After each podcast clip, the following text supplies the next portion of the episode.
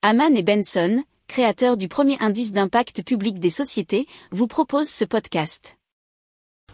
Haman and Benson. Le journal des stratèges. Et donc à Bernvillers, dans le sud du Haut-Rhin, la commune se chauffe depuis plus de 10 ans au miscanthus. C'est une plante originaire d'Asie qui ressemble à un roseau.